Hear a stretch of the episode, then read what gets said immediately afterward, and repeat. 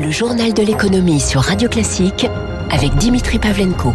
Bon réveil, bonne journée, soyez les bienvenus à la une ce matin. Crac mondial donc hier pour les crypto-monnaies. Première d'entre elles, le Bitcoin.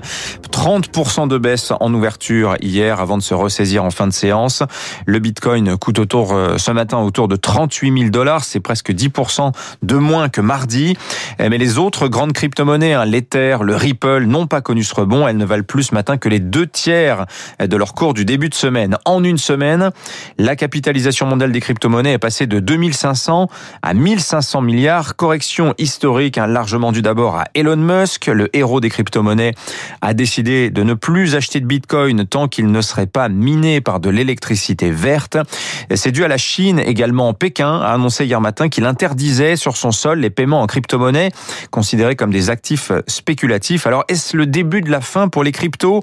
C'est peu probable à en croire Simon Polro. Il est directeur des affaires européennes de l'association pour le développement des actifs numériques. Écoutez. Le Bitcoin et les autres crypto-monnaies sont vus de plus en plus comme des actifs alternatifs avec des vrais cas d'usage, des vraies applications. Et donc, le fait qu'il y ait cette surchauffe du marché, c'est un signal assez négatif court terme, moyen terme mais ça remet pas en cause la tendance de fond qui est quand même une acceptation de plus en plus grande des cryptoactifs aussi dans le monde institutionnel, dans le monde des entreprises et bien sûr une utilisation aussi de plus en plus importante par les particuliers. Pour moi, c'est une tendance irréversible puisque l'on est vraiment sur une prise de conscience de la valeur de ces cryptoactifs qui est progressive, mais qui est de plus en plus rapide. Alors, en tout cas, coup de bambou sur les crypto-monnaies hier dans un cadre plus large d'aversion générale au risque hein, qui a pesé sur les marchés. Toutes les bourses européennes ont terminé en baisse. À Paris, le CAC 40 cède 1,43%. À Francfort, moins 1,77%. À Wall Street, le Dow Jones recule de 0,5%. Le déclencheur aura été les chiffres de l'inflation. Plus 1,5% en avril au Royaume-Uni, plus 2% en Allemagne. On est à 1,6 d'augmentation en moyenne dans la zone euro. Ça s'accélère. Alors cela va-t-il durer? Nul ne le sait encore. En tout cas aux États-Unis, la publication hier des minutes de la dernière réunion monétaire de la Réserve fédérale fin avril montre bah, que l'institution débat en interne d'une réduction de son soutien à l'économie. Son président Jérôme Powell estime toutefois euh, que c'est pour l'heure prématuré. En France, la pension moyenne de retraite s'affiche en baisse de 1% sur un an selon les derniers chiffres de l'adresse, le service statistique des ministères sociaux. La pension moyenne est à 1509 euros brut, c'est 1393 euros après prélèvements sociaux, toujours légèrement supérieur au niveau de vie médian de l'ensemble de la population. À ce jour, la France compte 16 700 000 retraités, plus 2% sur un an. En Europe également, on prépare activement la saison touristique estivale. Le tourisme dans l'Union, c'est quand même 10% du PIB, 12% des emplois. Les 27 se sont entendus hier pour laisser entrer à nouveau les voyageurs totalement vaccinés depuis au moins deux semaines.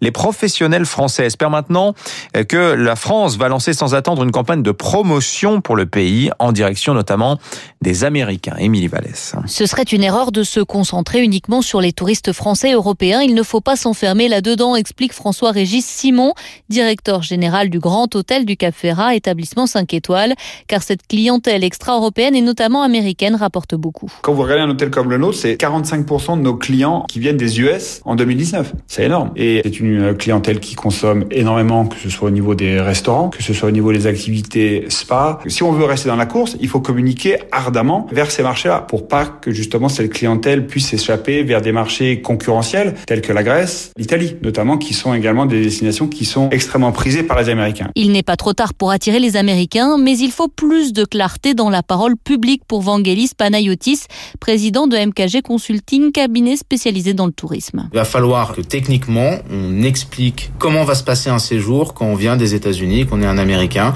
quelles sont les modalités de test? La France a proposé de faire des tests gratuits pour les euh, touristes, donc c'est une très bonne chose. Euh, il faut donner de la clarté pour que ces touristes américains soient rassurés. Il sera évidemment impossible d'attirer autant d'Américains qu'en 2019. Cette année-là, ils avaient été 4 millions et demi à visiter l'Hexagone. Il a payé les pirates, le patron de Colonial Pipeline. Vous savez, c'est cet oléoduc qui avait été forcé de s'arrêter il y a deux semaines après une cyberattaque. Le patron de l'entreprise a reconnu avoir versé hier 4 millions 400 000 dollars au groupe criminel Darkside qui était derrière cette fameuse attaque.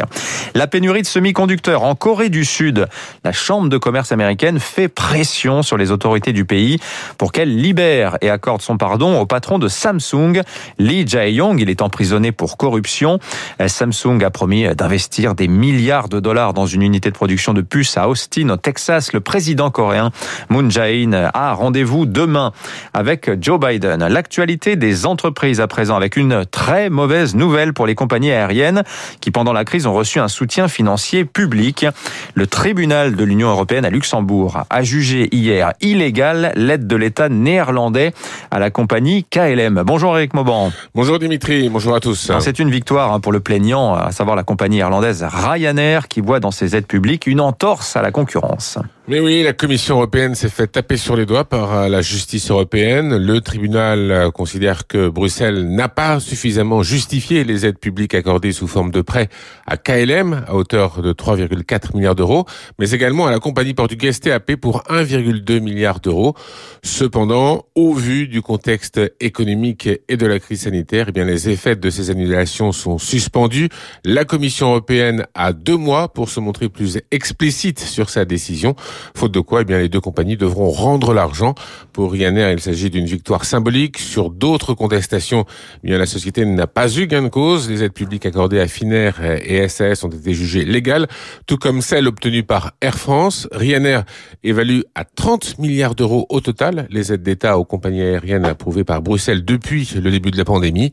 Des aides qui, selon la direction, s'inscrivent à l'encontre des principes fondamentaux du droit de l'Union européenne et ont inversé le cours du processus de libéralisation du transport aérien en récompensant l'inefficacité et en encourageant la concurrence déloyale. Merci Eric Mauban. En bref, Big Bang en vue pour les concessionnaires auto. Stellantis va résilier le mois prochain tous les contrats de concession en Europe pour ces 14 marques hein, dans le but de réorganiser son réseau, sans doute à la baisse. Hein. Stellantis, euh, comme tous les groupes auto, pousse en ce moment au développement des ventes à 100% sur Internet sans intermédiaire. Enfin, que pensent les Européens des taxis volants? Bah, Ils y sont favorables à 83% selon un sondage mené dans six grandes villes européennes par l'Agence européenne de la sécurité aérienne. Les enquêtés expriment toutefois de fortes appréhensions sur la sûreté des drones, sur le bruit aussi, et la sécurité informatique. Inquiétude aussi pour la protection des oiseaux.